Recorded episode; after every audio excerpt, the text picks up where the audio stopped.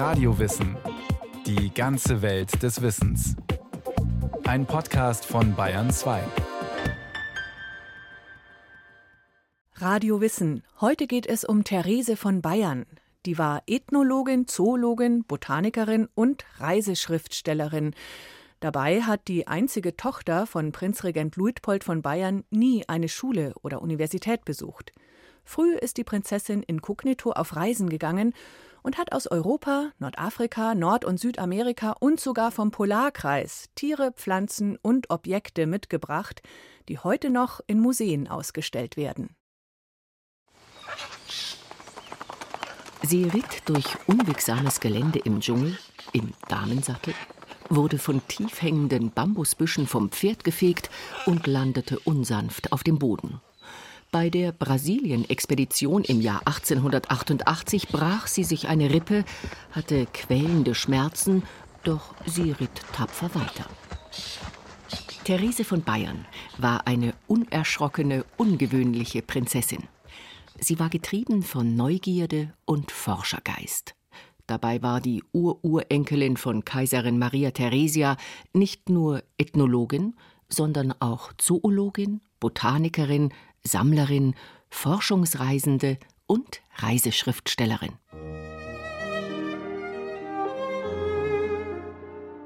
Therese wurde am 12. November 1850 in München geboren. Sie war die Tochter des späteren Prinzregenten Luitpold von Bayern und dessen Ehefrau der habsburgerisch-toskanischen Prinzessin Auguste Ferdinande. Therese und ihre drei Brüder wurden von der Mutter, die gebildet und weltoffen war, liebevoll, aber streng katholisch erzogen. Von ihrer Mutter lernte sie Italienisch. Außerdem kamen Privatlehrer und namhafte Gelehrte ins Palais Leuchtenberg, in dem heute das bayerische Finanzministerium untergebracht ist, und unterrichteten die Kinder. Die wissbegierige Prinzessin interessierte sich früh für Pflanzen und Tiere. Sie las viel und war fasziniert von den Forschungsberichten von Alexander von Humboldt. Therese erhielt als Kind unter anderem Unterricht in den Fächern Religion, Französisch, Deutsch, Geschichte und Klavier. Im Gegensatz zu ihren Brüdern Ludwig, Leopold und Arnulf durfte Therese aber als junges Mädchen keinen Mathematik- und Lateinunterricht nehmen, sagt die Münchner Literaturwissenschaftlerin Hadumot Bussmann, die mehrere Bücher über die Prinzessin geschrieben hat. Das war einfach nicht vorgesehen. Das hat ihr sehr zugesetzt. Aber das gehörte sich eben nicht. Frau gehört an den Kochtopf oder ans Kinderbett. Therese aber blieb zeitlebens unverheiratet und kinderlos. Als junges Mädchen hatte sich die Wittelsbacher Prinzessin in ihren Vetter Otto, den Bruder von König Ludwig II., verliebt. Ihrem Tagebuch vertraute sie an, wie gern sie Otto habe. Wegen einer psychischen Erkrankung kam Otto jedoch nicht als Bräutigam in Frage. Zwar rückte Otto nach dem Tod des Märchenkönigs 1886 an dessen Stelle, übte wegen seiner Krankheit das Amt aber nicht aus. Sein Onkel Luitpold, Thereses Vater, führte deshalb als Prinzregent die Staatsgeschäfte. Mit der Einstellung Otto und kein anderer wies Therese immer wieder potenzielle Heiratskandidaten ab, obwohl ihre Familie sie aus finanziellen Gründen zur Heirat drängte und ihr zu verstehen gab, dass sie der Familie sonst zur Last fallen würde. Doch Therese blieb standhaft und wehrte die so wörtlich lästigen Versuche der Ehevermittlung ab. Sie habe ihre Freiheit nicht an einen Mann verkaufen wollen, den sie nicht lieben konnte. Bis ins hohe Alter hielt sie Kontakt zu ihrer großen Liebe und besuchte den kranken Otto regelmäßig im Schloss Fürstenried. Ob Otto ihre Liebe erwiderte, ist unklar, sagt Hadumot Bußmann. Das war ja auch immer eine unglückliche Zeit, was ihre große Liebe betrifft natürlich. Das ist schon auch ein Problem. Für mich ist auch ein Problem, wieso sie so an dem Otto festgehalten hat. Weil er ihr eigentlich nichts angeboten hat. Thereses Mutter starb im Alter von nur 39 Jahren an Lungentuberkulose. Therese war damals erst 13 Jahre alt. Dennoch wurde erwartet, dass sie von nun an an der Seite ihres Vaters repräsentative Aufgaben übernahm, die sie jahrelang pflichtbewusst erfüllte.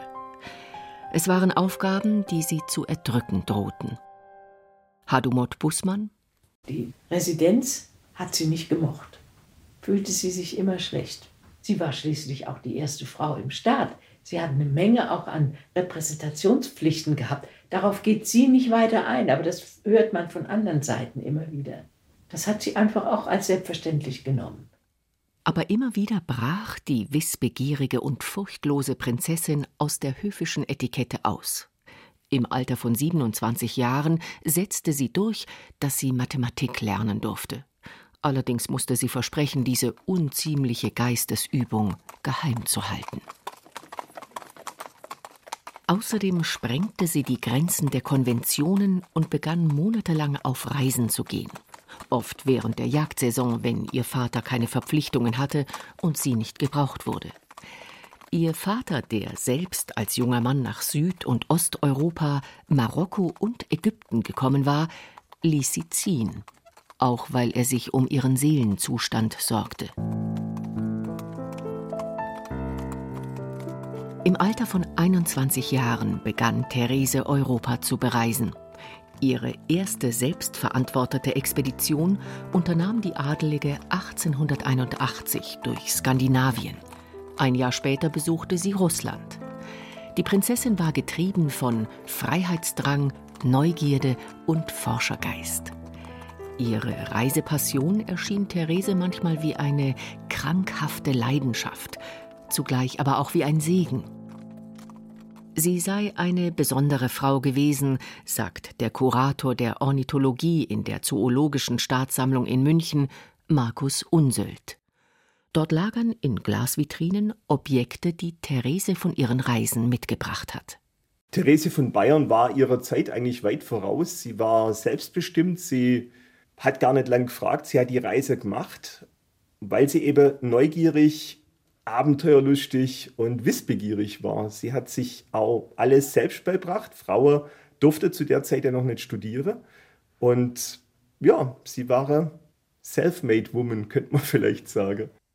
Im Lauf ihres Lebens lernte Therese elf Sprachen, darunter Spanisch, Französisch und Neugriechisch. So konnte sie sich auf ihren Forschungsreisen und Expeditionen ohne Dolmetscher verständigen.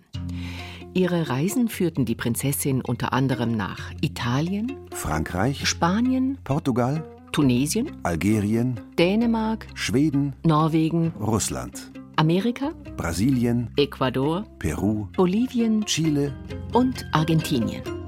Hadumut Bussmann? Sehr eindrucksvoll finde ich die Tatsache, dass sie elfmal in Griechenland war. Damaligen Zeit war eine Reise nach Griechenland war ja dann eine ziemliche Unternehmung, nicht? Aber da hatte sie eine Cousine, mit der sie sehr befreundet war und die sie immer deswegen besucht hat.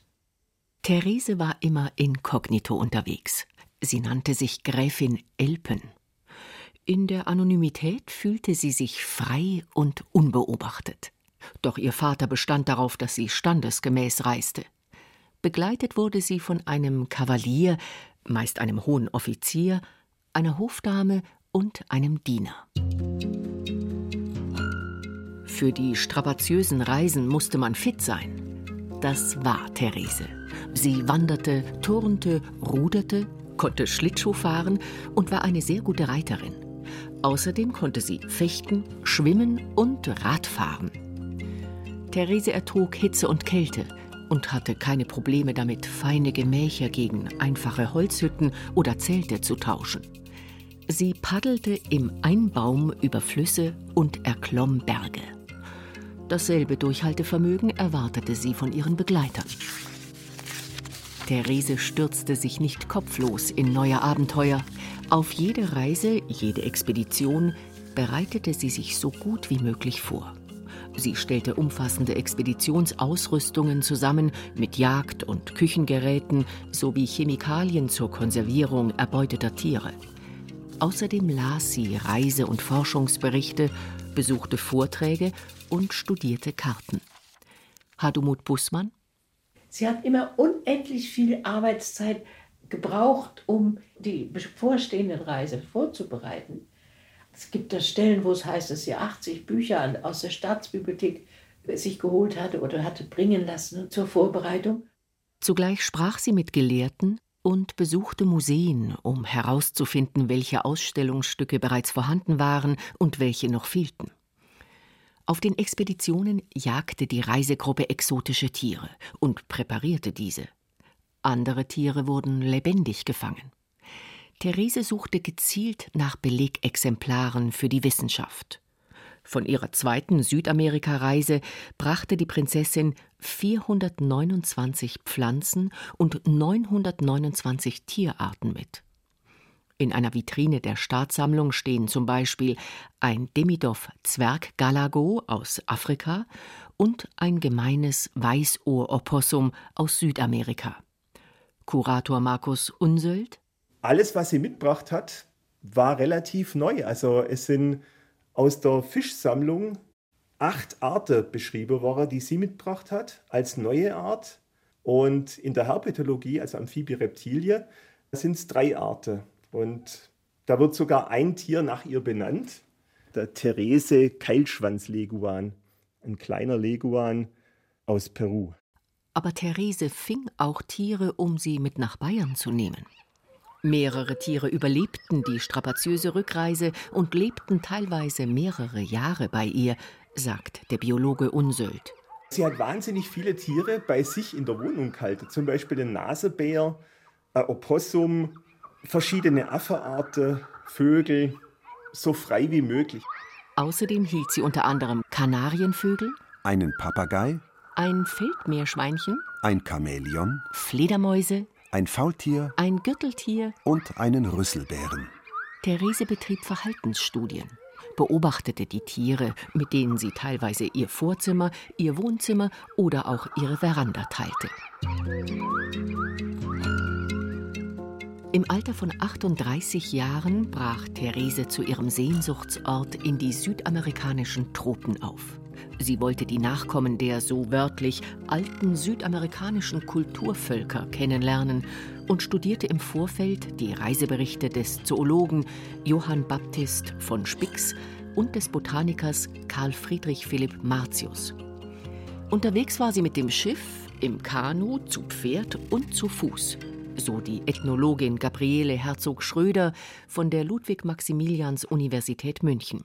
Die erste Reise, die hat sie gemacht, um ins innere Amazoniens zu kommen. Sie hat die Indigenen dort besucht und hat sich auch über die verschiedenen Formen der Gesellschaften dort Gedanken gemacht und hat die ganz gut beschrieben. Bei allem Interesse und aller Offenheit, Therese war auch ein Kind ihrer Zeit. So unterteilte sie indigene Stämme beispielsweise in, so wörtlich, wilde, halbwilde und zivilisierte Bevölkerungsgruppen.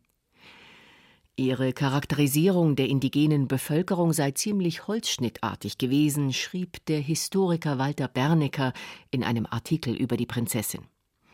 Über die Butokuden in der brasilianischen Provinz Espírito Santo schrieb sie zum Beispiel, dass sie, so wörtlich, moralisch und geistig zu den niedersten Rassen gehörten. Zehn Jahre nach ihrer ersten Südamerika-Reise brach Therese erneut nach Südamerika auf. Dieses Mal auf den Spuren von Alexander von Humboldt. Die Reise führte sie von der Karibik aus nach Kolumbien, Ecuador, Peru, Bolivien, Chile und Argentinien. Sie sammelte Pflanzen, Tiere, Kunst, aber auch Gebrauchsgegenstände und brachte zum Beispiel altperuanische Keramik, Moche-Gefäße in Menschengestalt, Federgürtel, Gewandnadeln und Mokassins mit, aber auch allerlei Käfer und Getier, so Gabriele Herzog Schröder. Ja, sie hat gesammelt. sie war ganz glücklich über Ungeziefer im Hotel in Lima. Sie dann sofort aufgespießt hat und dann die Wanzen oder Flöhe oder so hat sie auch mitgenommen. Sie fand das alles sehr, sehr interessant. Sie war eine Prinzessin einer besonderen Art. Es gibt auch Berichte darüber, wie sie versucht, auch ein ähm, erlegtes Krokodil irgendwie zu trocknen unterwegs. Das ist ja auch eine ganz schön schwierige Angelegenheit. Viele ethnografische Objekte von Therese befinden sich im Museum Fünf Kontinente in München. Stefan Eisenhofer ist Leiter der Abteilungen Afrika südlich der Sahara und Nordamerika. Ja, es ist tatsächlich so, dass so die Sammlung der Prinzessin Therese von Bayern so eine der am breitesten aufgestellten ist, würde ich sagen. Einerseits vom geografischen her, weil sie wirklich äh, aus nahezu allen Erdteilen Objekte nach München gebracht hat. Auf der anderen Seite war auch so die Fülle an Objekttypen außergewöhnlich groß. So sammelte sie Waffen, Speere, Messer, Pfeile, aber auch Mumien, Masken, Töpfe, Taschen, Teller, Sattel, Büffelhörner Fächer. und Gebrauchsgegenstände. Therese sei eine außergewöhnliche Sammlerin gewesen, mit einem für ihre Zeit modernen Blick, findet Eisenhofer. Therese war zwar auch nicht frei von evolutionistischem Denken, aber sie hat tatsächlich Dinge gesammelt, die ganz deutlich sichtbar europäischen Einfluss schon aufgewiesen haben. Sie hat eben nicht nur die Dinge gesammelt, die eben so vermeintlich archaisch äh, waren und so richtig afrikanisch, richtig indianisch, sondern sie hat eben auch schon so geschaut, wo sind Veränderungen da, wie schauen die Veränderungen aus. Aus Reservaten in den Plains brachte sie Täschchen, Gürtel oder einen Tipi-Liner mit, einen mit Aquarellfarben bemalten Baumwollstoff, auf dem Tipis, Pferde oder auch Jagdszenen abgebildet sind. Diese Malerei, die im Zelt aufgehängt wurde, hatte die Prinzessin von einem Missionar gekauft. Der Ethnologe Stefan Eisenhofer? Das hat sie in einem Reservat, Standing Rock Reservat 1893, erworben. Sie hat ihm im Reservat bewusst auch gesammelt. In dieser Vitrine ist zum Beispiel so ein perlenbesticktes Täschchen, das durchaus traditionelle Wurzeln hat, das zur Aufbewahrung von Essensmarken im Reservat gedacht war, wo dann wirklich so in einem Objekt sichtbar auch so die beiden Welten so aufeinanderprallen. Auf der einen Seite so die Fantasien noch vom freien Leben als Bisonjäger in den Plains und in den Prärien und auf der anderen Seite dann ja eben das ziemlich perspektivlose, frustrierende Leben als Reservatsbewohner, wo du dann mit deiner Essensmarke in der Schlange stehst und eine undefinierbare Suppe dann ausgeteilt bekommst. Und Therese hat eben die Dynamik und die Entwicklung festgehalten, auch wenn die Entwicklung nicht immer erfreulich war für die indigenen Bevölkerungsgruppen. Die Vor-, aber auch die Nachbereitung ihrer Reisen dauerte oft Monate, manchmal auch Jahre. Therese bestimmte, etikettierte und präparierte oft schon unterwegs alle Objekte, machte Aufnahmen mit einer Rollfilmkamera und fertigte Landschaftsskizzen an. Ihre ersten Bücher schrieb die Prinzessin unter dem Kürzel TH. von Bayern. Warum sie ein Kürzel verwendete, ist unklar. War es Bescheidenheit? Die Befürchtung, als Frau von der Wissenschaft nicht ernst genommen zu werden oder weil sie kein Studium absolviert hatte? Erst später verwendete sie ihren vollen Namen. Therese führte viele Jahre ein Doppelleben zwischen Hof und Wissenschaft, schrieb der Historiker Walter Bernecker. Und sie musste lange auf eine offizielle Anerkennung ihrer wissenschaftlichen Leistung warten. 1892, im Alter von 42 Jahren, wurde Therese zum Ehrenmitglied der Geographischen Gesellschaft und der Akademie der Wissenschaften in München ernannt. 1897 verlieh die Philosophische Fakultät der Universität München der durchlauchtigsten und überaus gelehrten Frau Theresie, der wegen glänzender, in vortrefflichen Büchern erwiesenen Kenntnisse auf dem Gebiet der Naturwissenschaft die Ehrendoktorwürde.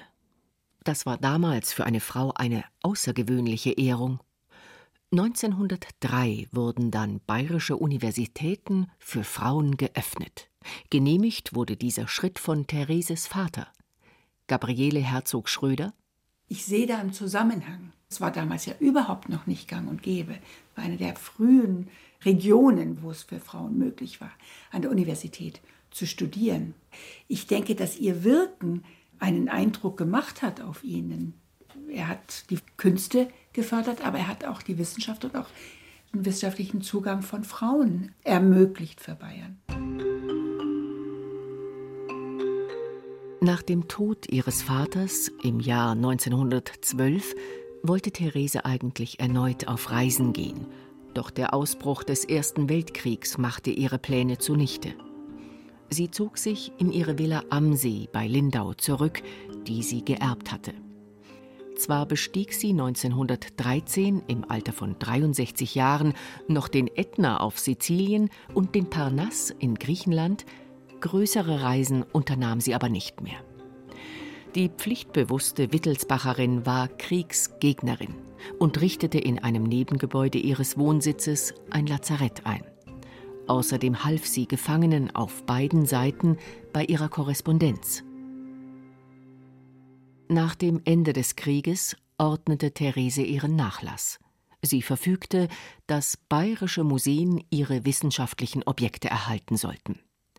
Den Zusammenbruch der Monarchie und den Verlust ihrer bisherigen gesellschaftlichen Stellung als Prinzessin empfand sie, wie sie schrieb, nicht als Verlust, sondern als Erlösung. Therese starb am 19. September 1925. Sie ruht in der Münchner Theatinerkirche. 2009 bekam Therese einen Platz in der Ruhmeshalle an der Bavaria. Auch heute taucht ihr Name im Wissenschaftsbetrieb noch auf. 1997, 100 Jahre nachdem Therese die Ehrendoktorwürde verliehen bekommen hatte, wurde in München die Prinzessin Therese von Bayern Stiftung zur Förderung von Frauen in der Wissenschaft ins Leben gerufen.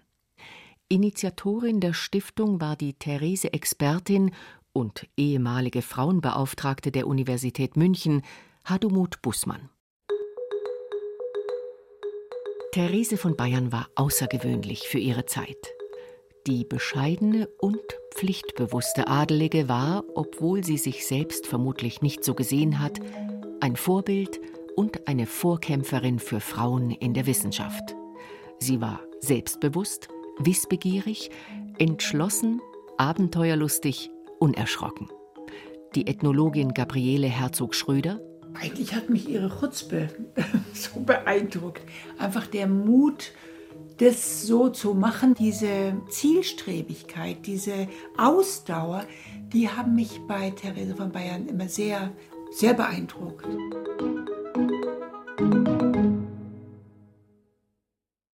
Prinzessin, Naturforscherin und Ethnologin Therese von Bayern. Claudia Steiner hat die außergewöhnliche Frau vorgestellt. Wenn Sie eine britische Zeitgenossin von Therese kennenlernen wollen, die als Forschungsreisende Archäologin und Schriftstellerin von sich reden machte, empfehlen wir Gertrude Bell, die britische Wüstenkönigin, in der ARD Audiothek.